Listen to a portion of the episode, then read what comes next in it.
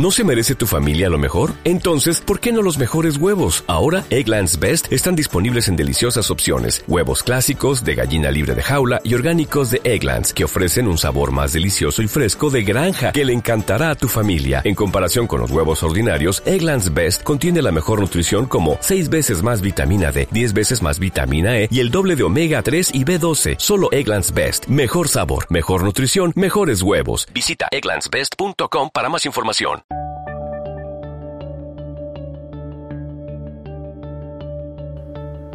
Buenos días, buenas tardes y buenas noches. Esto es 00 Podcast, episodio 00103. Mi nombre es Gerardo Mi nombre es Tomeu. y cumpliendo una misión secreta en... Bueno, no sería secreta, nuestro amigo y compañero Jesús. Hoy vamos a hablar de cine, como siempre, y tenemos, eh, yo personalmente tengo mucha ilusión, y creo que Gerardo también, de hablar de un estreno reciente que nos ha entusiasmado. Eh, ciertamente, así es. Eh, se llama la película, bueno, la película se llama El discurso del rey. Tiene como protagonistas a Colin Firth, Jeffrey Rush y Elena Bonham Carter.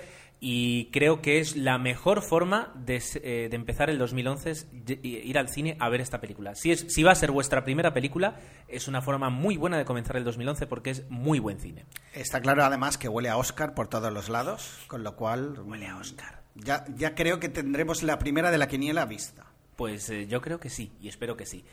Y el resto de películas, pues eh, esta vez, como hemos, eh, nos hemos puesto a grabar tan deprisa, no hemos podido ni, ni preparar un guion. Entonces, eh, y además, como cada uno está con su portátil, esto parece hundir la flota. Sí. Entonces, vamos a jugar a hundir la peli. Tomeo va a ir sacando pelis y me va a ir diciendo, he visto esta, y yo te diré, tocado. Y tú me dirás, eh, ¿has visto esta otra? Y yo te diré, hundido. Vamos a jugar un poquito a hundir la flota porque ninguno sabe lo que tenemos aquí en el portátil cada uno. Pues va a ser divertido porque en el fondo sí que va a ser un... Parte de mis películas un tocado por tu parte y ahora explicaré por qué. Mira, Muy bien. Eh, por último, eh, pues vamos a hablar de vuestros comentarios, como no. Tenemos unos cuantos comentarios a los que dar repaso y eh, darles voz, así que es lo que vamos a intentar hacer. Y como Tomeu no dice nada, pues lo digo yo. Comencemos.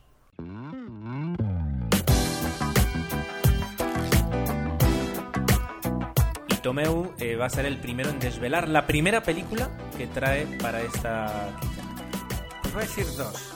Y, y no las voy a decir. Voy a decir que he visto tu quincena del episodio anterior. ¡Oh! Me has copiado la estrategia. Totalmente. Porque tú has visto...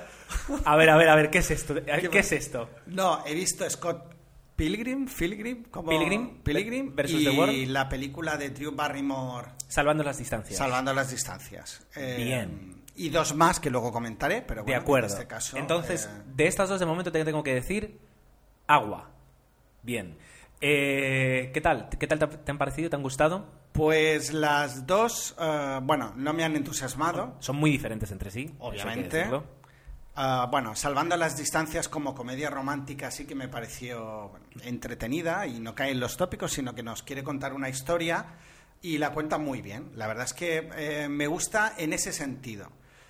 No le pongo pegas, pero tampoco es una gran película con gran ritmo. mm, se la toman muy en serio, está bien realizada, pero poco más. Eh, Es sí. una película para entretener. No da Ideal para ver en un avión, por ejemplo, como fue tu caso. Exacto. En ese sentido, acepto la. Y, y- y poco más. Eh, los personajes sí que me, me transmiten cierta simpatía y, y está divertida. Pero bueno, más que divertida, eso. Cuenta muy bien la historia que quieren contar y además de forma creíble. E incluso el final, pues tiene. Está sí, eh, eh, no, no, no se caen demasiado. Es decir, tú has No dicho, a buscar el tú has dicho que no, que no entran en los tópicos. Hombre, es una comedia romántica, entra en muchos tópicos. Es, muy previsible.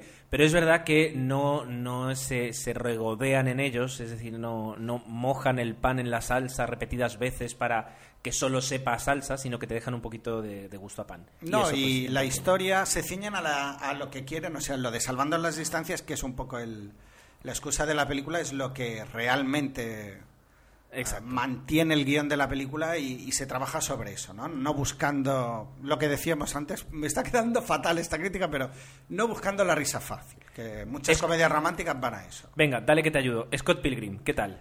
Vale, yo... me di- es verdad que es interesante, tiene una forma de presentar los personajes, la historia y todo bastante original. Y la verdad es que, que que en ese sentido me gustó, pero tampoco ah, me, a mí no me entusiasmó. Y eso que yo era fan de, lo- de, pero a lo mejor no tan fan como me pensaba de los videojuegos de los 80. Entonces, no sé, el personaje de él me gusta mucho, pero la película no me acabó de enganchar. Bueno, ella está fantástica, lo que Sí. es la protagonista, chapó.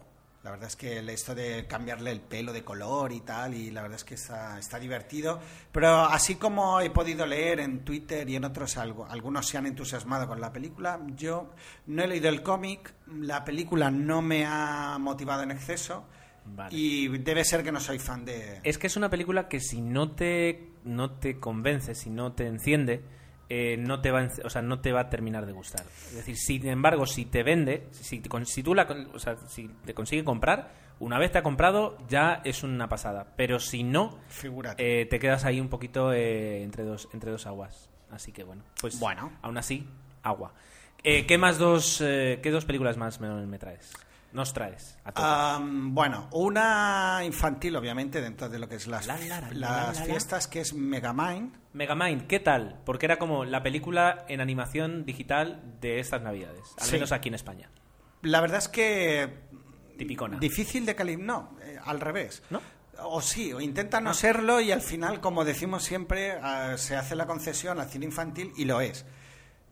Eh, para pasar el rato. No, no está al nivel de Toy Story, por ejemplo, que nos hayan gustado tanto. Entrenar a un dragón, que a mí personalmente me gustó mucho.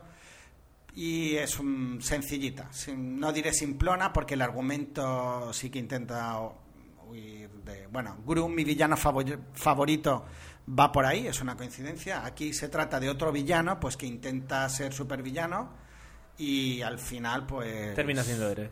Te- exactamente, esa es Que- la, premisa de la película y es lo que, lo que nos venden. Y eso es lo que nos ha. Bueno. Eso es lo que Claro. hace que la película tenga momentos buenos, pero que a la vez luego caiga en el Tú convencionalismo. me dices, tú me dices que la película pues que eh, es para pasar el rato. Entiendo que la has visto con tus hijas. Sí, correcto. Entiendo que fuiste al cine. Eh, correcto. Entonces son eh, fuiste con tu mujer también, entiendo. Mm, sí. O- vale. Sí, sí, o sea sí. que estamos hablando de 40 euros más palomitas. Sí. Eh, que ya sé que tú tienes una guerra de quiero mis palomitas, pero bueno, es normal que a las niñas les compres unos No te metas con eso. Vale. O sea que tranquilamente se te fueron 50 euros prácticamente. A ver, no, porque con lo del festival creo que te sale unos 5 Bueno, o 6 sí. euros la entrada. No, ponle- pero es 3D. ¿No la viste en 3D? Mm, No. Ah, vale. No, no, Bueno, no, pues no, entonces sí, es verdad lo del 3D, no, porque yo ya intento, si puedo, evitar el 3D, Vale. eso está claro. Es que si no es eso, o sea, te vas con tu familia, te gastas 50 eurazos y te vas con una sensación de, bueno, la película no ha estado... Agridulce. Agridulce, bueno. Pues ahí, que- ahí queda. El comentario yo creo que mm, mm, habla por sí solo. Sí. Que es cuando no, no tienes ni idea de cómo continuar algo, dices, bueno, no digo más porque lo que he dicho ya habla Ya por sí solo. suficiente.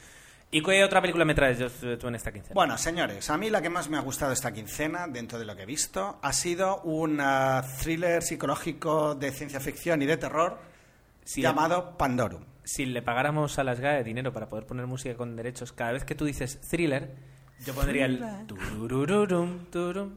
Ah, no, pero esta es de Beat It, da igual, olvídalo. Yo pondría el thriller de Michael Jackson, Sí, que sí, sí, es sí. lo más... Perdón, es que me he equivocado canción de Michael Jackson.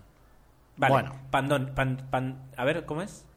Pandorum. Pandorum. Pandorum, que se ve, bueno, eh, iba a decir lo que es Pandorum, es una enfermedad que se produce cuando estás en el espacio durante mucho tiempo y adquieres un nivel de paranoia brutal, ¿no? Es un, un poco un efecto de claustrofobia en el cual puedes llegar a tener alucinaciones. Con esa premisa... Punto- tiene un punto moon de salida interesante. Más que Moon, eh, tiene punto. La película eh, tiene dos referentes, o tres diría. Eh, The Descendant, no sé si la habéis visto, No que era otra película de terror de hace unos de hace unos años, en la cual pues unos espeólogos iban al. a- se metían en- dentro de, no sé si era una montaña, una cueva, y encontraban ahí una serie de Cosas. de cosas que daban mucho miedo. Pues aquí es lo mismo, están en el espacio, en una nave espacial que en principio va a la deriva y ahí se encuentran, se despiertan de una larga hibernación una serie de seres extraños. Entonces, eso lo juntas con Alien, pues efectivamente tiene ese puntito de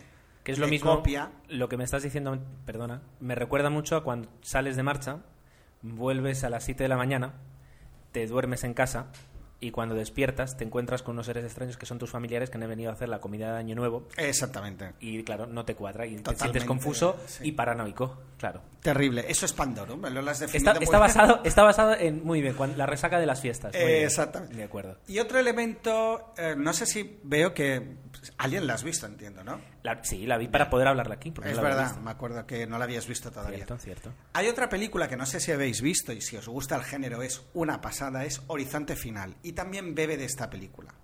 Ahí, si no me equivoco y no me falla la memoria, porque como no tengo internet me basaré en la memoria, salía Samuel L. Jackson y era una especie también de película que daba mucho, mucho mal rollo y mucho miedo. A mí es de las pocas películas que de verdad me he sentido mal, de miedo, de, de- de que han conseguido crear una atmósfera Ajá. de auténtico terror. Ajá. Pandorum lo intenta y no pasa de ser una película bastante entretenida. A mí me gustó mucho porque es verdad que mantiene la tensión y está bien rodada, con lo cual es una película que cumple perfectamente su función, ¿no? Es escenarios eh, futuristas, momentos de intriga, de terror, de susto y te cuentan un guion que más o menos creo que está bien hilvanado, pues con un final que, que, bueno, que te puede gustar más, menos, pero que está bien. Con lo cual yo la recomendaría. Y además para fans de género, terror, ciencia ficción, creo que Pandorum cumple bien. Y hay un Dennis Quaid que hace aquí un poco de secundario de lujo, que a mí es un actor que siempre me ha gustado, que cada vez se prodiga menos y hace más de secundario que de protagonista, que perfectamente cumple su función, junto a Ben Foster, que sería uno de los protagonistas de, de la peli. Interesante. Bueno, eh, me gusta, me gusta que, que me hayas hablado de esta película. ¿A ti te gustan las pelis? Bueno, Los thrillers sí, pero cuanto más miedo me intenten dar, mejor tienen que estar hechas, porque si no, eh, más me cansan enseguida. ¿Vale? Esta está bien hecha y creo que sabe mantener la tensión. Lo que eh, la pega son esos referentes que eh, los déjà vus que tienes cuando ves la película, ¿no? Intentas ser original y no lo consigue. Es que es muy, es que ahora mismo en el cine cada vez, no digo, Nos pasó no con digo- Tron. Bueno, Bueno, con Tron era más por, descarado. fa- por favor, por favor, Eh, que aquello, aquello no era, Venga. aquello no era que nos pasara, aquello es que pasó un tren encima nuestro. Am, lo que te iba a decir, no digo que no se pueda ser original en el cine, porque por suerte tenemos muestras de que se puede, pero cada vez resulta, bueno, y se puede no ser original, pero a veces se cae mucho en las referencias y lo llaman homenajes, pero cuando uno, una cosa es un homenaje, pero cuando tienes 15 de 15 películas diferentes, lo que estás haciendo básicamente es, eh, es basarte, quiero decir, es aprovechar ese trabajo. así Exactamente, no, no ser original. Exacto.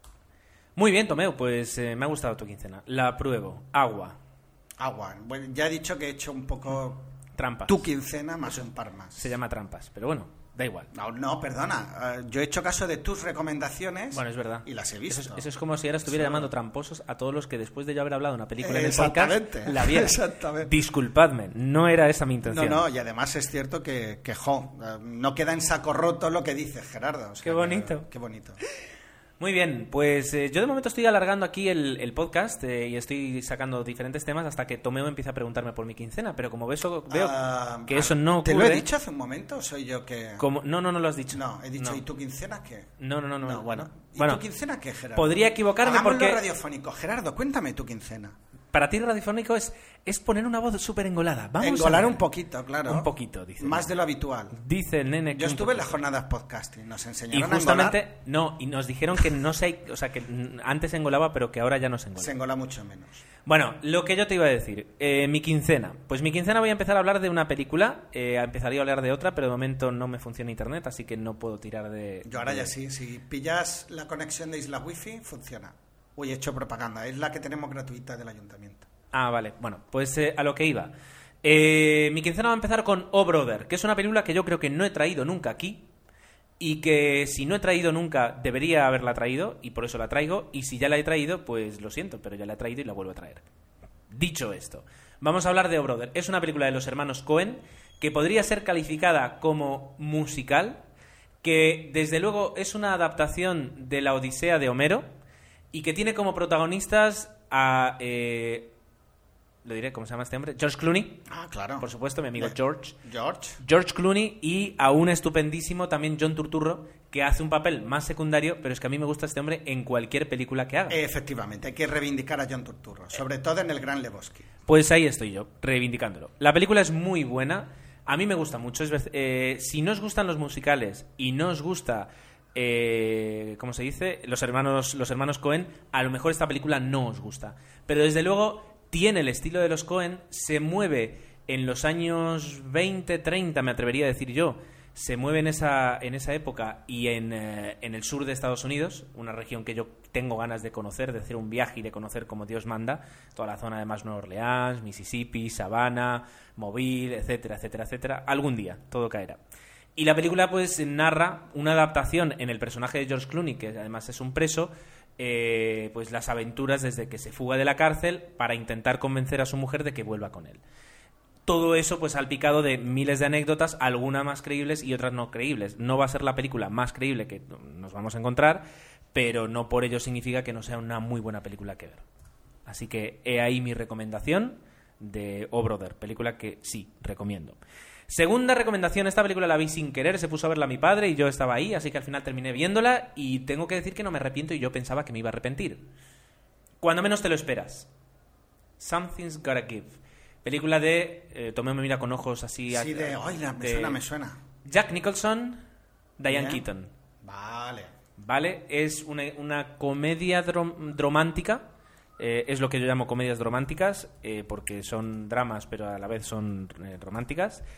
Eh en la que pues Jack Nicholson está acostumbrado pues a, salir y a estar con chicas muy jóvenes y de repente se enamora de Diane Keaton. Y es un poco está muy bien, también está Keanu Reeves entretenida. que es en plan ¿qué hace Keanu Reeves en esta película? pues hace un papel secundario no de lujo pero secundario Keanu Reeves. Y es una película que eh, no es original de acuerdo pero bueno, te deja ver interpretaciones dignas de Jack Nicholson y de Diane Keaton, que es suficiente. En su estado de madurez perpetua que Sí, que este hombre desde Mejor Imposible no ha envejecido un ápice. Y ahí está. Y la película se deja ver, es entretenida, te conmueve, sábado por la tarde, tranquilo en casa, y se deja ver muy bien. Tampoco es el peliculón de nuestra vida, pero no es necesario. ¿Qué más traigo? Pues espera que lo miren en el, en el teléfono, en el iPhone, porque las tengo aquí apuntadas. Vas bien, vas bien. Voy bien, vale. Eh, quería hablar de una serie, pero solo hablaré si... Ah, bueno, Solo en Casa 2, Perdido en Nueva York. Esta película desde que hace, yo creo que dos años, hicimos un especial películas de Navidad. No la habías vuelto a mencionar. No la había vuelto a mencionar. Eh, y me gustó muchísimo la película. Merece mucho la pena. Me recuerda además, o sea, yo es que con siempre creo que ya lo, conté una vez, eh, yendo a Nueva York en el avión me pusieron esa película y yo tenía 11 años o 12, entonces como que mm, me sentí no identificado por Macaulay Culkin, por Dios no penséis eso, pero sí que, claro, ves a un niño haciendo cosas en Nueva York y yo luego estaba yo por ahí dando vueltas, así que eh, tiene un significado especial en la película, tipicona, es de Navidad y es para disfrutar, ver y... Es para hablar en Navidad. Punto, o sea, no hace falta darle más... Como tú bien me dijiste, uh, vi Love Actually dos semanas antes de que me inviscuyera el espíritu navideño, pero bueno, ahí está. Son películas que hay que ver en Navidad. ¿De Jerry Maguire hablé la, quincena pasada? puede ser que la habías visto empezar en la tele o... No lo sé. Y no voy a hablar de ella. Si no hablé en la anterior, hablaré en la próxima, pero aquí no hablaré de ella. Y por último, lo que quería comentar, la otra película que, que en este caso no es una película, es una serie, es que he empezado a ver Mad Men. Ah, ¿y qué tal? Porque... Bueno, voy por el cuarto episodio. Esto es un podcast de cine, así que lo haré muy cortito. Eh, voy por el cuarto episodio. La serie tiene calidad para dar y derrochar. Eh, se están, están girando mucho en miras los machistas que éramos los hombres en los años 60 y mira cómo fumábamos hasta en la consulta del ginecólogo. True fact de la serie es muy drama y todavía no me han dejado conocer bien a los personajes. Lo que conozco de ellos me gustan, pero quiero ver qué hacen ellos y si la serie se mantiene a este ritmo o eleva un poquito el ritmo de, cosas que pasen. De momento la recomiendo, todavía no la puedo recomendar, pero tampoco la desrecomiendo. Se queda ahí en medio. Y esto ha sido mi quincena, Tomeu. 18 minutos entre los dos. Y ahora vienen las noticias. Y antes de las noticias, y por derecho propio, vamos con tu sección, tu sección exclusiva. Y esta sección es... El cine muerto con tu Fiol. Y es que, como decía el otro día Roberto Pastor en Twitter, llevamos, un, llevamos unos meses y un 2011 eh, que, que, se está yendo gente muy importante del cine. ¿Quién se ha ido esta quincena, Tomeu? Es que es curioso, que no es mi sección en exclusiva, espero que no, porque yo no la quiero hacer solo, pero es curioso lo que está... Decíamos que a ver si el 2010 iba a ser un poco más benévolo, ¿no? Es perdón, el 2011 y parece ser que no todavía. Y esta vez ha fallecido, bueno, han fallecido varios. Hoy tú me decías que un director de cine, que, ¿cuál era? Pues ahora me estás obligando a que no me equivoque cuando dé el... Cuando de- bueno, pues yo, mientras si quieres... uno Ostras. de- un secundario, perdón. No, no, es que si es la persona que pienso y ha dirigido la persona que... Efectivamente, Peter Yates. Eh, Exactamente, Peter Yates. director de películas como, por ejemplo... eh, Que parece que estamos improvisando, pero no. Esta... No, por supuesto que no. No, me, me gusta esto. El Madre, la Melones y el Ruedas, del año 76. Vaya. No, pero por ejemplo, The Bullet.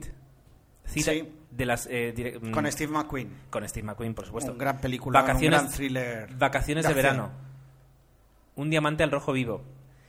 Eh, y alguna que otra más. Cruel. Y alguna- Cruel.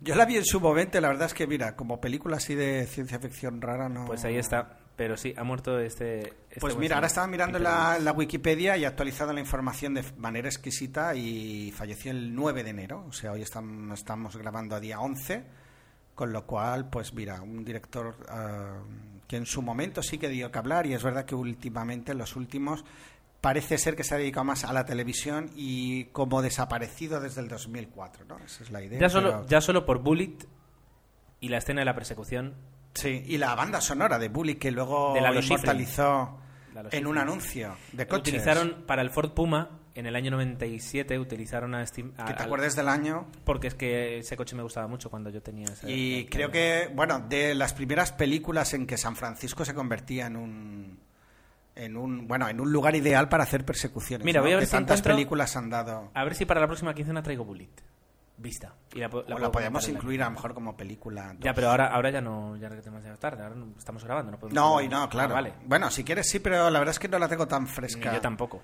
Pero se la regalé a mi padre en vídeo y seguro que de, de ahí podía. El. VHS. En VHS, sí, Vale. señor.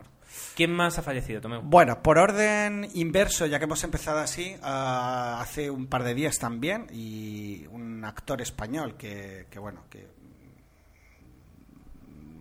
hace a- se prodigaba mucho menos ahora, que de hecho todavía tiene una película inédita que es Juanito Navarro, y bueno, uno de esos actores que en la época del destape pues triunfó haciendo películas con los hermanos Ozores. Y, y bueno, y recordamos grandes momentos suyos, películas que es verdad que a lo mejor por su calidad artística no lo son, pero ah, eran auténticos taquillazos, con lo cual ah, muchas de sus películas han dado mucho dinero a esta industria que tanto queremos. Y, y que bueno, también luego se prodigó en televisión, obviamente, haciendo eh, personajes entrañables como, no sé si era el amigo o el novio de Doña Croqueta, que en una época pegó muy fuerte. Y bueno, también en teatro. Y según nos decían en televisión, su última aparición todavía no, no estrenada es en la cuarta entrega de Torrente 3D, que, en la cual tenía, suponemos que un cameo o un poquito más de papel. Pero bueno. Juanito Navarro yo creo que se merecía una mención. Es verdad que no está dentro de esos actores de, ¿cómo cómo lo llamaríamos? De método, pero es verdad que, que tiene una, una trayectoria y una carrera enorme y ha hecho grande, bueno, ha hecho muchas películas. Lo que ocurre es que eh, hay toda una época del cine español, que es la época sobre todo del, del destape, años 70 y años 80, en la que se ha, ol- se ha olvidado mucho, porque es verdad que tal vez la calidad del cine, visto desde ahora, pues eh, no fuera la que, la que nos- a nosotros nos gustaría, pero que en ese momento eh, yo creo que era el cine que se podía hacer o que, o que el país simplemente estaba haciendo y, y necesitaba o, o lo que fuera. Y, y a una gran generación eh, pues eh, se le ha olvidado muchísimo. Y, no se ha sido justo porque tal vez eh, valorar el trabajo que se hizo ahora pues eh, sea un poquito injusto. Hay que valorarlo cuando se estaba haciendo. Y, y yo recuerdo todavía a, a Juan- Juanito Navarro en, en muchísimos programas de humor y a mí por ejemplo pues vale no me hace demasiada gracia pero pero a, la- a otras Yo generaciones sí me he reído con él a bastante. otra, por eso te iba a decir, a otras generaciones más mayores, pues eh, sí que era, era, era un gran humorista, así que eh, mención, mención justa y bien hecha. Y bueno, y seguro que alguien nos hará la corrección. eh, Él empezó, como muchos actores españoles, en esa escuela de televisión que era Estudio 1, haciendo teatro, con lo cual eh, luego se fue decantando hacia la comedia Avatares de la Vida. Pero que, que lo dicho, aquí yo estaba repasando un poco, en filmografía tiene más de 30 películas, obras de teatro, televisión, programas, etcétera, con lo cual tiene una gran trayectoria este buen hombre y, y que bueno, y que colaboró mucho también, me gusta, con Lina Morgan. ¿Algo más? Por acabar, y en orden inverso, como decíamos, eh, fallecía a los 64 años o un secundario de lujo, el actor británico Peter, y no sé si lo voy a saber pronunciar, Postlethwaite. Postlethwaite. No, sabemos de quién hablas. Y bueno, es uno de estos actores Ah, quizás ah, lo podemos recordar más, por ejemplo, en la película En el nombre del padre, ¿no? Y es una de estas películas que, marcaron, yo vi que yo vi y que, dices no voy a ver nunca más porque es de sufrimiento absoluto. Y lo dicho, en grandes películas ha intervenido y haciendo sobre todo de secundario y, y, es otro de los que nos, que nos ha dejado, ¿no? Y incluso ahora leía la noticia, decía Spielberg, que lo describía como un como el mejor actor del mundo. No sé yo si tanto, pero desde luego sí que siempre estaba ahí. No, no creo que sea un adjetivo que regalen cada día. Eh, no. Personas como Steven Spielberg, así que, bueno, ahí, ahí está. Pues esto sería esta mal llamada sección de cine muerto, que, que, como decimos siempre, lo que pretende ser es únicamente un homenaje pues a estos actores que, que tantas satisfacciones nos han dado. Y de actores que nos han dado satisfacciones a actores que le van a dar premios. Eh, y es que me ha gustado como he conectado. ¿eh? ¿Te ha gustado? parecía un poco de feria, ¿no? Y ahora no, ha sido, ha sido, un poco Matías Prats. Eh, y Tomeu, nos dices que nos traes ya, no querías engolar, no, que tienes ya las nominaciones, bueno, tenemos todos y tú nos vas a comentar las nominaciones de los Goya, de los premios Goya. Unas nominaciones que no han sorprendido a muchos porque pues es un poquito siempre lo mismo, ¿no? No siempre lo mismo, no quiero decir que sea lo siempre lo mismo, pero ya me entendéis. Eh, antes lo comentábamos con Jesús y es verdad que, bueno, yo soy fan de los Goya eh, porque a mí me gusta ver una gala de cine español y porque me lo paso bien y las últimas han tenido, creo yo, que un esfuerzo por hacerlo lo mejor posible, bla, bla, bla, bla, bla, bla. Eh, dicho esto, mm, es verdad que parece que siempre dan las nominaciones pues a las más, a las que a las películas que menos lo necesitan. Pero que bueno las pobres pues también tienen su uh, su lugar por supuesto su sitio. por supuesto.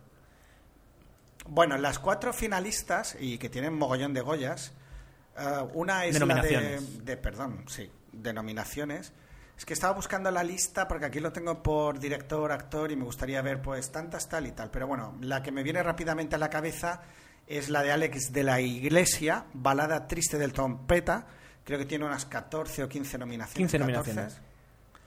Luego, bueno, que aquí había un poquito de polémica, que yo creo que absurda y tonta, que por ser el director o presidente de la academia, que no, podía estar nominado. Eso, es una tontería. Eso es una tontería. Estamos hablando de cine y un director de cine que sea miembro de la academia es perfecto para que esté nominado.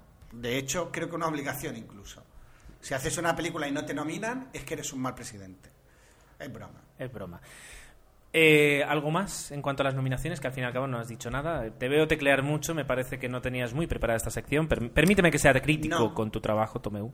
Em, no, porque simplemente quería mencionarlo. Dentro de las tres películas, o cuatro, una de Orgullo Patrio, Mallorquín, Panegra, del director mallorquín Agustín Villaronga, también se ha ido con un montón de nominaciones. Es una película que redunda un poco en este tema favorito, y corrígeme si me equivoco, sobre la Guerra Civil Española, desde otra visión, evidentemente, y según los que dicen que la han visto, pues bastante dura y difícil de digerir. Son esas películas que eh, yo creo que Agustín Villarón es un director eh, que hace cine de autor y muy personal, y para mí es refrescante con una película así, sin haberla visto, pero un director así esté nominado. Lo veo bien. Bueno, me alegro. Un estreno muy reciente y súper, súper reciente, de hace una semanita, de Iciar Boyen, la película También la lluvia, es otra de las que parte como favoritas, con un, montón de nominaciones. Y otra que creo que también es una película arriesgada, con un guion que a mí dije que me iba a costar verlo, pero al final creo que me voy a rendir a la evidencia, que es uh, Buriet, Enterrado, de Rodrigo Cortés, que es una película que se sale un poco del cine habitual, que tampoco es una película 100% española, sino que ha sido rodada en inglés con actores ingleses y que podría estar nominada a los Oscar. Polémicas aparte, que parece ser que a lo mejor no puede por X motivos. De, ha habido uno de los que participaban en la película, pues que ha hecho promoción de la misma a ah. favor de los Oscar y eso no se puede hacer, se ve. Y hay que ver si los supertacañones de los Oscar pues permiten o no que esta película pueda entrar en la, en la terna. sí que ha entrado directamente y de cabeza en la de los Goya. ¿Me le ocurre un poquito más ahora al final o no? Sí, sí, sí. Bueno, Ahora mejor. ya te queda decente. Un poco más diremos. Yo creo que con esto ya nos hacemos una idea de las cuatro grandes y si queréis ya iremos desgranando a medida que vaya llegando la fecha. Entiendo que como siempre verás la gala. El día te ha 13 de febrero. Perfecto. Y Pues sí ya. que la veré. Perfecto, perfecto. Y me gustaría hacer el esfuerzo, lo intentaré al menos, como tú hiciste en los, en los Oscars, de hacer un podcast en directo, yo no haré eso, o un podcast No, justo. yo, yo no hice uno en directo, yo hice la tarde de después, cuando salí a trabajar, sí que me puse. Por lo menos estar ahí en Twitter y hablar de, de- entre todos en Twitter, co- ir comentando sobre la marcha lo que suceda, que eso seguro que será divertido. Pues ya está. Se acabó. Vamos a hacer una pausa, que llevamos, Dios mío, 29 minutos y 50 segundos sin dejar de hablar. Hacemos una pausa ya y volvemos con el discurso del rey.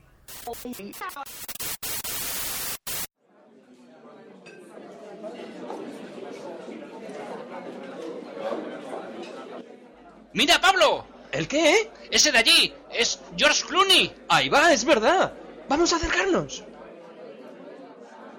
¡Ey! Hola, George. ¿Qué tal, Clooney? ¿El qué?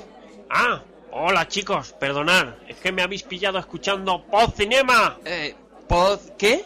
Pod Cinema, en podcinema.es. Es un podcast de cine.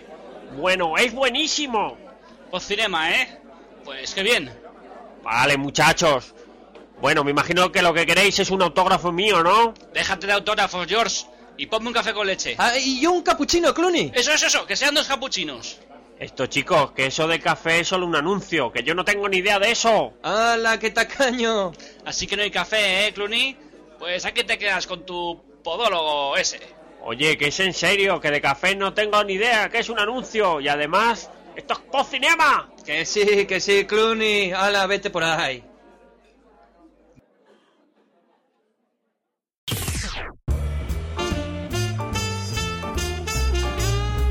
Como habréis notado al principio, estamos muy ilusionados con el discurso del rey, eh, porque es una película que, que huele a buen cine. Decía Tomeu que huele a Oscar, y así es como nos hemos referido a ella un poquito, porque es verdad, es decir, es buen cine, está bien hecho, eh, es eh, a la par tiene mucha calidad, pero es sobrio sin llegar a, a- a, ¿cómo se dice?, a ser estridente. Y tiene lo que tiene que tener una buena película, que es una, un buen guion, sobre todo un buen guion, unos buenos actores con unas buenas interpretaciones eh, y luego ya una buena fotografía, una buena dirección artística eh, y por tanto se me antoja con una buena dirección. Aunque yo creo que, y no sé si estás de acuerdo conmigo, Tomeu, eh, para los amantes del cine, como somos nosotros, que somos cinéfilos, amantes del cine, pero no llegamos a, a ser profesionales del mundo del cine, Sí. cuesta ver mucho la mano de un buen director. Normalmente, si la película es mala, enseguida culpas al director, porque para eso es el quien verdad. firma la obra. Pero si la película es buena, nunca vas a saber si es que el director es muy bueno o en realidad ha habido pues dos productores que han nunca lo vamos a o sea es muy difícil saberlo. Supongo que se puede saber pero es más complicado.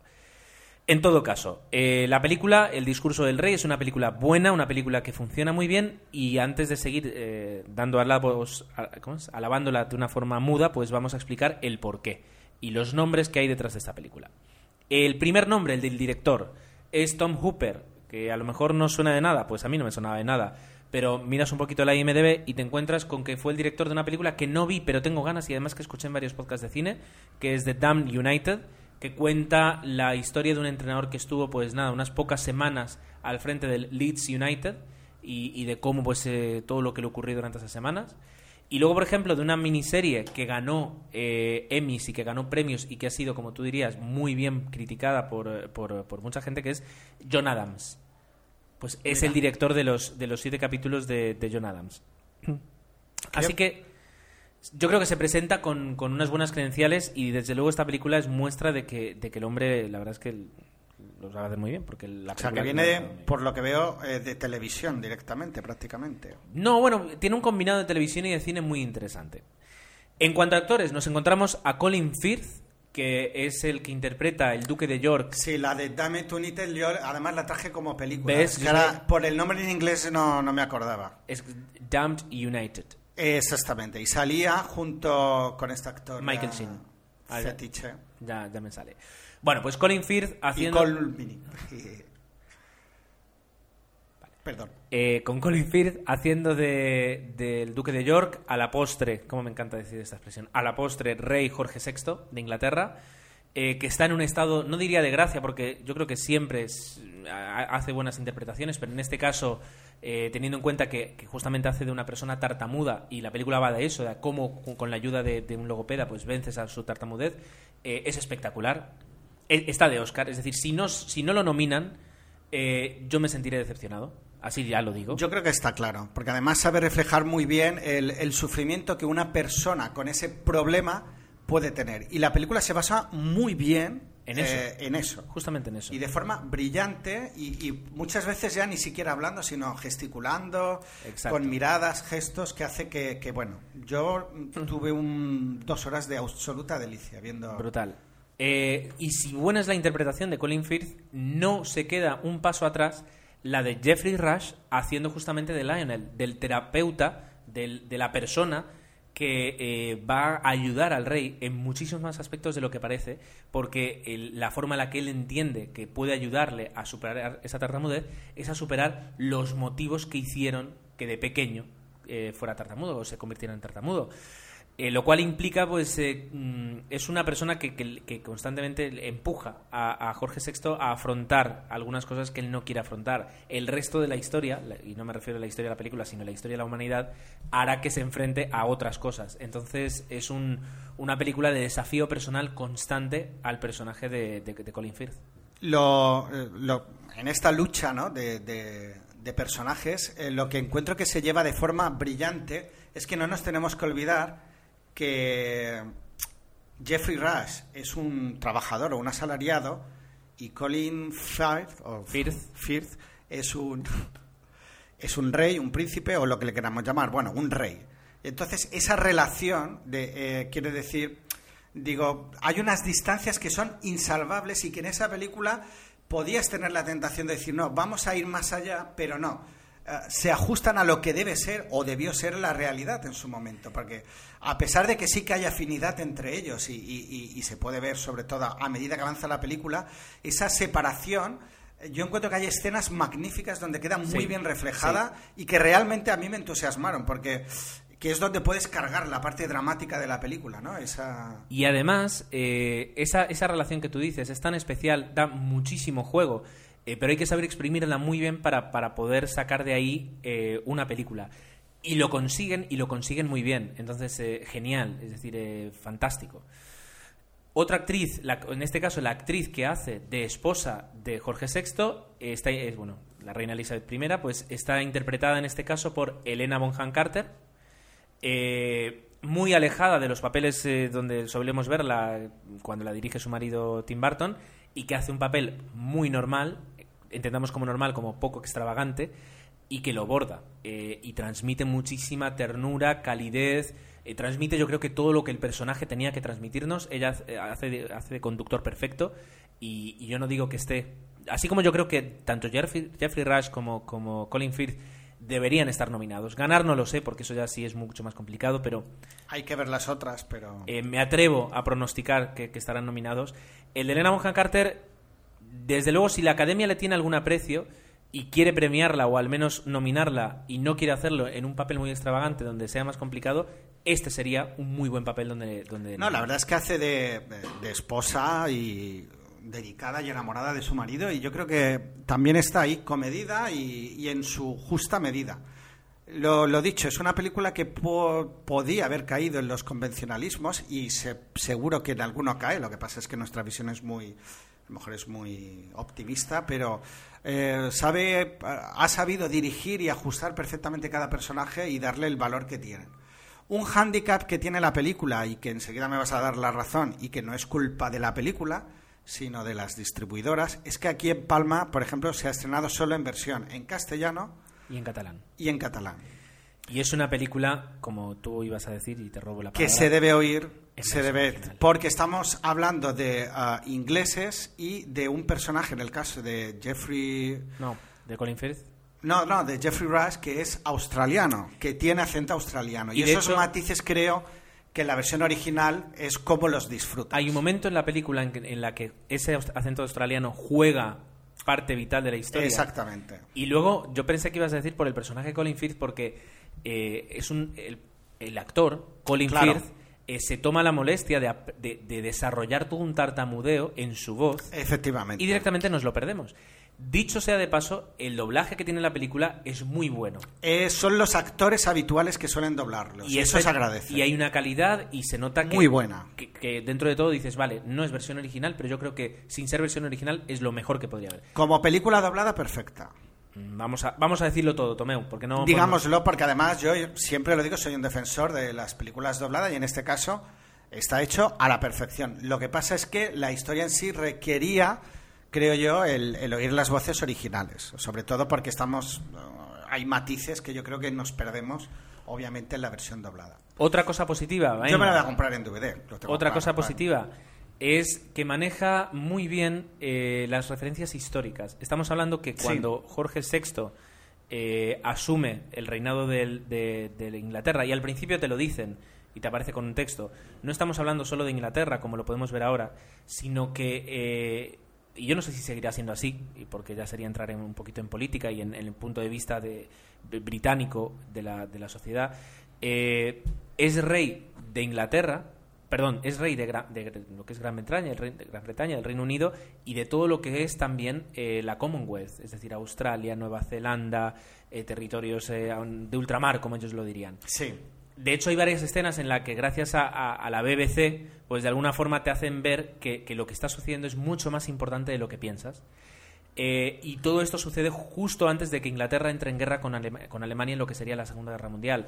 Entonces, hay muchísimas eh, referencias históricas. Hay un actor que aparece eh, como bueno, encarnando a Winston Churchill y aparece varias veces por Y allí. además, que, ¿sabes quién es?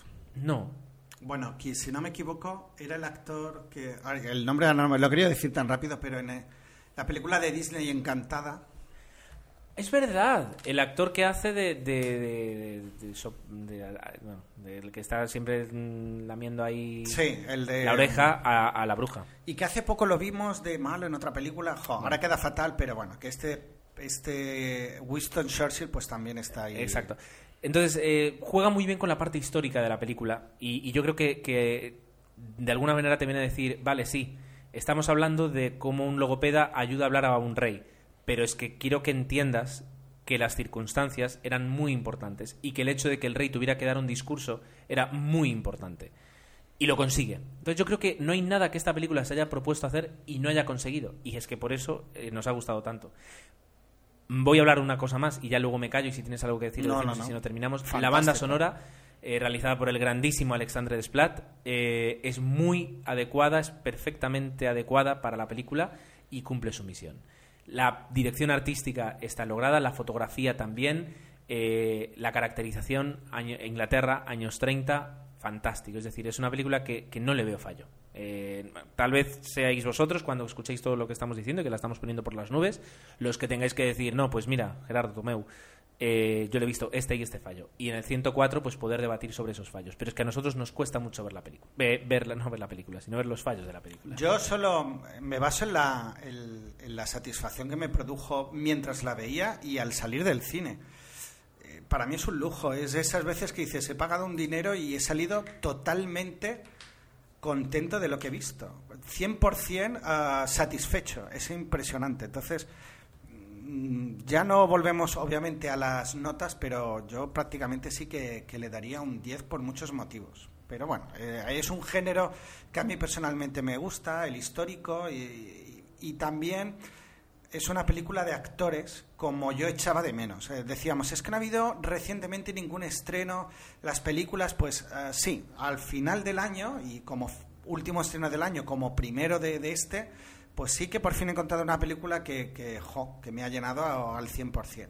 Prueba de ello, y como hemos dicho antes, huele a Oscar, sí que ya huele a Globos de Oro porque está nominada a todo. Mejor película, drama, mejor director, actor, drama, mejor actor de reparto, mejor actriz de reparto, mejor guion y mejor banda sonora. O sea que Todo. no sé si va a hacer el pleno, pero la Ahí película ha entusiasmado a, la, a, a lo que son los críticos estadounidenses. y crítica. Exactamente. Yo creo que sí, que es la el sleeper, el primer sleeper del año, ¿no? Que me gusta a Atención, decir. primero sleeper del año, confirmamos. Y con el boca a boca que se va a ir produciendo. Muy bien. Pues eh, os hemos dado la tabarra. eh, han sido, yo creo que 12 minutos de. de, de- ¿Cómo se dice? ¿De autocomplacencia? No, ¿Cómo se llama? De untar la película y darle mermelada a la película, pero realmente es muy buena. Nos ha parecido al menos muy buena. Y lo, lo único que podemos hacer es recomendarla. Tengo que decir que mi sobrina de 9 años fue a verla al cine. ¿Qué dices? Sí, porque es que además mm, se, la pueden ver los niños. Es decir, Sí, no es para nada una película aburrida. Exacto. Puede serlo. Le gustó mucho. Y le gustó mucho. Y volvió y le gustó mucho la película. Genial. Pues Es mira, decir, me es una película que incluso digas. para ir con niños, eh, si, si les dices que no es una película de divertirse, sino es una película de, de- de ver- de ver, pues cuenta una historia, la cuenta tan bien y además yo creo que para los niños el hecho de que un adulto esté aprendiendo algo eh, les resulta incluso hasta interesante. Y Puede empatizar. Puede empatizar eh, que le gustó mucho la película. Y además lo único que tiene así que no es para niños es a Colin Firth en un momento así de enfado diciendo pues cuatro tacos que son los que nos escuchan a nosotros en casa en el- la mayoría de las ocasiones. Así que no, totalmente recomendable. que ah, por cerrar se va puede que se produzca un fenómeno curioso y hemos hablado de las nominaciones de los Globos de Oro. Es que se dan el 16 de enero, con lo cual cuando escuchéis algunos de vosotros el podcast puede ser que ya haya ganado varios de los que hemos dicho o todos, ¿no? Con lo cual, ah, pues mira, si es así, bien merecido. Es el día 16, el creo domingo, que es el domingo. El podcast se publica el, lunes. di- dilluns. Pues ya veremos si es así o no. Yo, venga, me atrevo a decir que los va a ganar todos, ¿no? Claro, ya lo veremos. Pues venga, vamos a parar aquí, que también nos hemos lanzado a hablar, y vamos a empezar con vuestros comentarios.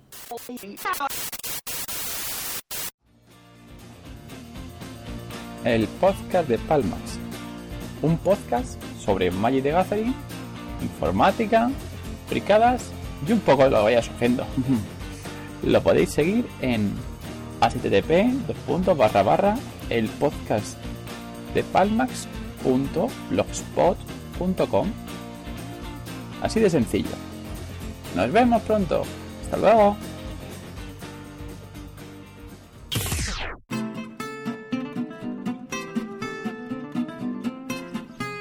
Pues empiezo yo, si te parece, o, o como ya es habitual, con, el, con los mails. Y Con esta los vez correos electrónicos. Hemos tenido solo, espero no equivocarme, creo que solo uno. En el, eh, en el, no sé si recordáis que hace unas semanas Jordi Cantón nos enviaba, que no lo he puesto, creo, en Facebook, una serie de enlaces de cortos de películas, ¿no? Que nos bajara, ah, que teníamos que ver. Era el último corto producido por la Fundación Blender y que se publicó online el día 30 de septiembre. Que sí, eh, nos enviaba el mail diciendo a ver si lo habíamos visto o no. Yo dije que había visto una parte que me había encantado, pero que es verdad que no todavía no lo hemos visto entero. Nos decía si era porque no nos gustaba. No, no lo he podido ver entero y la verdad es que el mail de alguna manera se me traspapeló y mira, me sirve tu recordatorio. Y luego nos enviaba otros enlaces, pero de esas ah, películas que se hacen basa, como homenajes, ¿no? Y tenemos eh, Lord of the Ring, Star Trek, Star Trek vs. Babylon, que son una serie de películas de ficción, pues que han hecho fans de las películas y que tienen bastante calidad. Entonces, a ver si es verdad que vez me acuerdo y como mínimo pongo los enlaces. Muy bien. ¿Qué tal los comentarios, Por Gerardo? comentarios tenemos unos cuantos. El primero es de Gronan, que dice que Eh, ¿Gronan el bárbaro? que respondiéndole a, Toby- a Tony Rivas, que estuvo aquí en el- la grabación del anterior eh, episodio, dice que Tenacious D and the Peak of the Destiny ha sido editada en castellano por eh, Pictures con el título Tenacious D dando la nota. ah, vale. Y que es una gran friki peli para amantes del metal. Y que, por cierto, dice que a él también le... eh, y nos, nos pasa el enlace y todo. A él también le sangraron los oídos con el doblaje de, Donny Ma- de Danny Martín en... El Terrible. El cantante del... de- ¿Cómo es? El canto del loco en... ah, ¿Cómo se llama esto? En... eh, Dios, Escuela de Rock. Luego, eh, Abel España nos dejaba otro comentario muy interesante en el que yo dije que eh, entre Matrix, o sea, dice que después de Matrix y antes de Origen hay muchas películas, según él, que tienen muchísimo impacto visual. Porque yo dije que desde Matrix no ha habido todavía una película que nos haya dejado así sentados. Y menciona, por ejemplo, 300 o Sin City. Sí es verdad que tanto 300 como Sin City tiene una forma de tratar la imagen. Yo añadiría, por ejemplo, a An Scanner Darkly, eh, también tiene una forma de, de presentarnos visualmente una película que es muy, eh, diría, novedosa o trabajada o muy espectacular, ciertamente. Eh, yo sí, tal vez me referiría un poco a- al impacto, a la revolución. Eh, a, que después de, por ejemplo, de que hicieran Toy Story, eh, con el software que, creó Pixar, se hicieron muchísimas películas más y lo licenciaron. Yo creo que también ocurrió un poco con, con las técnicas, todos los que estuvieron presentes cuando se grababa Star Wars, luego trabajando dentro o fuera de Lucasfilms, pues eh, hicieron efectos visuales para muchísimas otras películas de todo lo que aprendieron. Y yo me refería a eso, a que hay ciertas películas cada tanto que, que hace que aquellos afortunados que participan en ellas luego el resto de su vida eh, pues eh, tengan una, una ventaja sobre los demás. A eso me refería. Pero efectivamente sí que ha, ha habido películas que visualmente, como, tú dices, eh, Sin City o, o 300, que yo la puedo disfrutar en el cine, en una pantalla grande, pues que, que te dejan te dejan impactado porque son visualmente muy espectaculares. Muy bien. Más comentarios. El de Teléfila. Telef, Teléfila. Eh, dice que bueno que no ha visto todavía Zombieland, que no le suelen gustar las películas de zombies, pero que si es divertida, pues eh, que merecerá la pena verla. Y que sobre todo, pues si ve Zombieland va a ser por Ab- Abigail Breslin, que le parece que es una grandísima actriz, desde luego lo es. Preguntaba si yo eh, era una ironía hablar de Reese Witherspoon en Cru- Crueldad Intolerable, y no, es un fallo mío, no me refería a Crueldad Intolera- Intolerable, sino a Crueles Intenciones. Ah, sí, pues yo también. Sí, sí. ¿Ves? Lo que pasa es que nos confundimos totalmente. de película. Totalmente, cierto. Ah, dice que de Blake Edwards solo vio, que ha visto poco cine, pero que Víctor o Victoria le parece una comedia buenísima. Y ahí tenemos además a una Julie Andrews impresionante. Que no ha visto ninguna película en 3D, pero que tampoco tiene ganas. Pues adelante, sigue así. Que le gustaría ver la trilogía original de Star Wars, pero en 2D. Y que cuando el señor Lucas la haga, los cines seguro que la ofrecerán como se hizo. Y yo creo que si la volvieran a estrenar, se volvería a ver. Eh, que mm, dice que quien decidió fichar a Dani Martín como actor de doblaje en Escuela de Rock, pues le tendrían que rescindir el contrato, eh, al igual que al que eligió a Verónica Caforque para mm, hablar de, eh, o sea, doblar la, la mujer de Jack Nicholson en El Resplandor. Y que eh, dejará, nos promete más audiocorreos. Así que muchísimas gracias. Vamos con otro más. Vas a tope, tío. Voy a tope, Pero Si tío. quieres te relevo un poquito. Eh, mira, ¿ves el comentario de Despedir Jerusalén? No, bueno, está el de Rebeca Sánchez. Sí, sí, sí, pero ¿tú ves el Despedir Jerusalén? Sí. Eh, quédate ahí. Yo, yo, yo voy hasta ahí. Pero bueno, déjame que me viene al pelo. Rebeca Sánchez decía que quizás quise decir la película de Fernando Trueba eh, y la película de los tres tipos, que yo dije no era de Fernando Trueba, sino que era de Manuel Gómez Pereira desafinado. Efectivamente, me refería a esta película y ella ha sabido acertar. Así como tú no Ha has sabido, así como tú no has sabido poner el teléfono en silencio. No, no he sabido. Pero es verdad que esta película era la que Vale. Manuel Gómez Pereira venía de una serie de éxitos indiscutibles y era un top ten cuando estrenaba su película. Con Desafinado se pegó un súper batacazo, ¿no? Y era un intento de hacer un cine así, Sí. dentro de cine español, diferente, ¿no? Y Rebeca Sánchez comenta de Los Tres Caballeros que es una, una película que tenía un recuerdo de niña, que la visualizó hace poco y que se llevó un chasco porque eh, por una parte había perdido y por otra parte descubrió que la película era tremendamente machista. Lo cual es cierto, porque tratan a las mujeres, o sea, son como tres, tres, eh, tres hombres eh, apoyados en la barra de un bar, pues hablando de las mujeres como hablan de objetos en algunas ocasiones. Y es así. Y es el peligro que se corre cuando se revisionan estas películas. Y yo creo que hay que no salvárselo, porque, porque no se puede salvar, pero sí eh, darle un, un pequeño bulo a que así era la sociedad y así se vivía. Pero claro, la película ya pierde y desde luego pues ya no la, nunca la vuelves a ver igual. Claro. Decía Joaquín Sabina en una de sus canciones que al lugar donde fuiste eh, feliz nunca debieras querer volver o algo así. Y pasa un poco con esto, que a veces hay cosas que si las ves pues ya pierde lo mismo.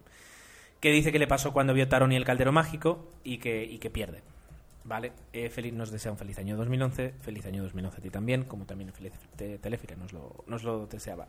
Fer nos dice eh, que a ver si la película no sería Tres amigos de Fernando Rueda, o sea, eh, si no te estarías refiriendo a, la road novel Cuatro amigos de David Trueba. No, no, no, no, no. Era realmente la... Rebeca Pero- es quien dio en la diana. Pero gracias, Fer, por, por pasarnos ahí tu, tu, ¿no? tu, tu pista o tu, ¿no? tu ayuda. Sí, al final ha funcionado. Sois todos geniales. Geniales, porque además... Venga, la- coge, tú, coge tú el de Spider-Jerusalén. Bueno, Te- en te el fondo Spider eh, hace lo que es su disección habitual de las películas, am, defiende los padres de ellos, em, aunque lleve unos años no muy esperados, le parece que Ben Stiller está genial. Mm, Se ve que no le gusta Tropic Thunder porque a Gerardo le entusiasma. A mí no tanto, pero es verdad que también me gustó. Y, y bueno, y defiende a Dustin Hoffman como actorazo, por supuesto. Zombieland, que le parece una comedia bastante decente, los actores están muy bien y me gusta, y tienes toda la razón, un cameo de Bill Murray haciendo como no de Bill Murray. Y entre paréntesis, esto es para bien y para mal. Pues sí, para bien y para mal. Que es verdad que como película navideña, el otro día yo en la tele, no lo he dicho en la quincena, pero vi El Día de la Marmota, que también sale Oh. Bill Murray haciendo de Bill Pues Murray. fíjate que yo creo que la viste igual que Jesús, la- la- que también estaba el otro día viendo el Ah, día de la pues yo Marmota. me quedé totalmente enganchado y la tuve que acabar de ver. O sea Es que es una película que tienes que acabar de ver. La empiezas y dije, no, yo quiero ver eh, esa escena tan buena que hace aquello, o aquella en que... Porque el final es brutal, el momento, el clímax final que consigue es muy bueno. Pero hace de Bill Murray. Bueno, de Tron Legacy.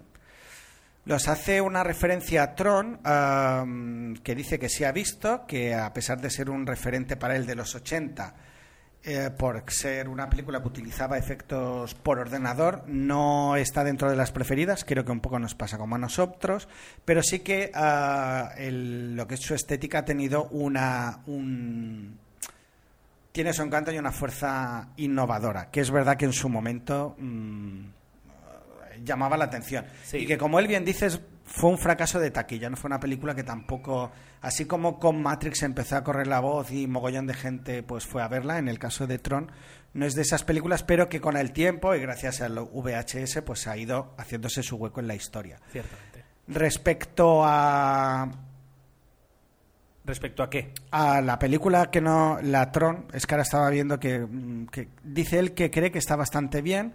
Es verdad que ve momentos de Matrix de 2 y de 3, pero lo demás le parece bien. Menos complicada que la primera, tiene más acción, estoy de acuerdo, y la estética creo que ha conservado bastante bien y habla de que la, la música la mejora. Bueno, fantástico. Desde luego, mm, pocas opiniones positivas tenemos de Tron y esta es una de ellas. Así que Y bueno, mencionaba que era eh, que no hemos no lo hemos dicho y es verdad que mm, es una cosa que yo me hubiera gustado decir, es la primera vez que hay un personaje humano creado para una película. Y bueno, lo que en el fondo es que eh, lo que se produce en la película, y no lo hemos mencionado, y creo que es algo interesante, es que el, el mismo personaje, el de Jet Fritz, ah, en su edad real, también aparece como personaje en la película Con la edad de con cuando- la edad de cuando se hizo Tron. Y eso obviamente es un alarde técnico y se, supongo que se ha creado ese personaje ficticio, pero que está basado obviamente en, en, en Jess Bridge cuando era joven. ¿no? Y ese juego también es interesante. Eh, Eso sí que está bien llevado en la película. Lo que es verdad que eso canta un poquito. Eh, pese a que se intenta, creo que ese personaje humano creado para la película no es 100%, ¿no? No, lo, han- no lo han sabido abordar, pero creo que sí que es un buen alarde técnico. Luego comenta una cosa muy interesante, además de lo que hablábamos de los efectos visuales, y decía que, eh, que ciertamente en Matrix vimos algo espectacular nunca visto en el cine, aunque sí se había hecho en publicidad, pero que él no considera que fuera un antes y un después, sino que eh, además él había leído una entrevista en un periódico de un, eh, de un eh, mallorquín que trabaja en, animación para películas de Hollywood, y dijo que, que sí, que con Tron, por ejemplo, se hizo mucho, pero que la película que para él marcaba un antes y un después era Terminator 2, y que efectivamente mm, él estaba de acuerdo. Interesante, muy interesante. Perdón. Continuamos con eh, las películas de Jack Black. Eh, dice que, mm, bueno, que la sí que sí que se ha editado en castellano, como ya nos decían. Eh, Tenacious D dando la nota. Tropic Thunder lo tenía todo para ser una comedia genial, pero se quedó en un intento. Ya digo que para mí lo consiguió, pero bueno. Discrepa. Gerardo discrepa. Y que Escuela de Rock, el problema no es que lo doble de manera penosa un cantante, es que de vez en cuando deje el que, o sea, que, que dejan que el personaje cante con la voz original de Jack Black. Entonces, ¿para qué contratas a un cantante para doblar a un actor que cuando canta le deja su voz original? Eh, no tiene Amén. ningún sentido. Coincide con Telefina con respecto al, al doblaje de Verónica Forca en El Resolandor, pero que dice que incluso el mismísimo Stanley Kubrick supervisaba los doblajes de sus películas en otros países y do- dio su aprobación a este. Sí, esto me suena que lo mencionamos cuando, porque hay un episodio que comentamos este pedazo de clásico. Eh, dice que seguramente tenía sordera ese día, o estaría de resaca. Previsiblemente, sí, la verdad es que es muy curioso. Eh, dice que el problema es que Jack Black está encasillado y se lo dan este tipo de películas, ciertamente, porque lo ves luego en actuaciones o en momentos dramáticos y, perdonadme la expresión, el tío sabe actuar. Es decir, cuando le dejas un momento dramático, No lo dudo. el tío tal. Que lo del 3D es un timo y punto. Y no voy a leer más porque yo creo que se resume todo en esto. Lo del 3D es un timo y punto. Pero es verdad que teníamos o, algunas, no algunas expectativas Nada. Perdón. Perdone, pero es que sobre me- el 3D, Sí, sí, sí. que teníamos expectativas y que no se han cubierto. Ni cubierto ni cumplido. Y que no sé si se van a cubrir algún día. Yo creo que es cuestión de eh, depurar la técnica. Y por último, bueno, por último, por penúltimo, tenemos a Kenzaburo que dice Primigenia, Tomeu, Primigenia, ídolo. Antes Miyakazi y ahora Primogenia. Eh, que por eso y por muchas más cosas eres un ídolo. Y que lo dice en serio. Gracias, Kenzaburo. Si es que no hay mejor manera de hacer un halago que criticarte bien como Dios manda. Sí, señor. Muchas gracias. Que dice que no soporta a los fuckers, o sea, toda la saga de las películas de Ben Stiller, que, que no, no, no puede con ese tipo de comedia. Adelante. Que Control Legacy, pues dice un poquito lo que nosotros decimos, que hasta el título es irónico, que se llama Legacy cuando en realidad pues toma tan pocas cosas de la película original, que incluso le parece excesiva eh, la banda sonora y que, y que hay un montón de momentos Gladiator, Misión Imposible, etcétera, Bla, etcétera, bla, etcétera, bla. que no, que no, que una cosa es incluir guiños y otra es robar con descaro. Pues lo que, hace- lo que hemos dicho antes, talmente. Dice que, Tomeu, al bastón de madera noble que ahora portarás, añádele un sombrero de buena familia y estás hecho. Que las boinas son para los vascos. Ahí te quedas. Bueno, yo soy de boina. Yo soy de boina. Que soy un tío muy sencillo. Y por cierto, eh, luego tenemos el, el, el último comentario de Sheldon 2. ¿De acuerdo? Dice que eh, agradece la mención que le hicimos en el podcast, que es un honor haber abierto la conversación de películas de Jack Black. Eh, dice que desconfía de las películas antes de verlas, de sus películas, y es de las pelis y no de él. Y cierto que tiene algunas buenas y la de Tenacious D la tiene que ver. Le sorprendió que le gustara Ahora los padres son, ellos. Y yo creo que es una comedia que, si consigues tragarla, es de calidad. Punto. No, sí que es verdad que aplican los prejuicios, pero que en el fondo es lo que es. Y yo creo que en ese sentido, ah, Hollywood, lo que decimos siempre, hace muy bien su, su trabajo. Eh, dice que, mm, bueno, luego, luego estamos con el tema de mm, el cine en 3D, que en todo intento animar a la gente y por intentar adaptarse en vez de quejarse eh, le parece muy bien, pero que hay películas que en el 3D no aporta nada. Eh, y efectivamente, que, que espera que la tecnología evolucione y que el 3D pues, pues nos dé, nos dé ventajas, pero que es un recurso eh, que a la segunda o tercera película pues ya te cansa porque te das cuenta que no te están dando nada nuevo, sino que te están dando casi lo mismo pero más caro. Que le gustó Bienvenidos a Zombieland, que la vi hace, que la vi hace poco, y que le gustó lo de la voz en off del protagonista. Eh, no creo que no cree que, que nadie se, se arrepienta de verla. Y que, por si acaso, dice que no es Sheldon, sino Sheldon. Sheldon o Sheldon, no lo sabremos, de apellido, en un principio Sheldon. Y que su compañero de piso no se llama Leonard, eh, sino que se llama Daniel. Y que no tiene Asperger, sino ciática. Esto viene, esto viene a que Sheldon es un personaje de The Big Bang Theory. Y Sheldon Ah, no lo es. vale, Entonces vale. queda bien explicado y a partir te llamaremos como toca, no Sheldon, sino Sheldon.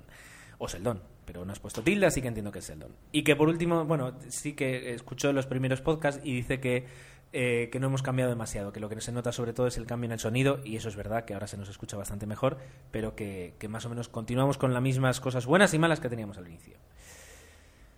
Y hasta aquí el... Pro- qué majos, tío. Yo que se ha quedado salen alucinado. lágrimas, Yo creo que tío. este no lo había escuchado y se ha quedado alucinado. No, es que este no lo había leído por eso. Normalmente llego al podcast con todos, pero este debió llegar hace poquito. Se me ha escapado no, del hace unos mail. días, hace unos días. Pues se me debió escapar en los mails, sí, el día 9. Bueno, Pues eh, chicos, hasta aquí el episodio de esta quincena. hasta aquí podemos leer. Ha sido un placer estar con vosotros. eh, nos lo hemos pasado muy bien hablando de cine. Esperamos que vosotros os lo paséis escuchando hablar de cine y comentando, si queréis, eh, acerca del episodio.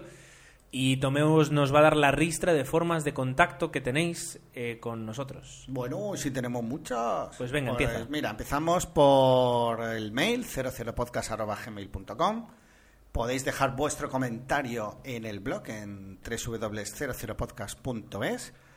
Podéis dejar vuestros comentarios y eh, siempre lo decimos y prometemos dinamizar un poquito más Facebook, pues también en Facebook podéis entrar y dejar vuestra opinión www.facebook.com barra 00podcast y ah, me consta que alguien que se llama Gerardo lo, lo dinamiza muy bien, también podéis dejar opiniones y me consta que lo hacéis en Twitter a través de www.twitter.com barra 00podcast.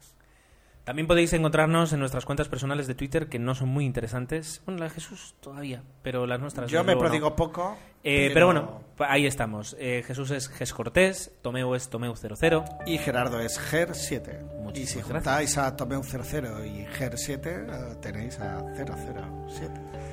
Qué bonito.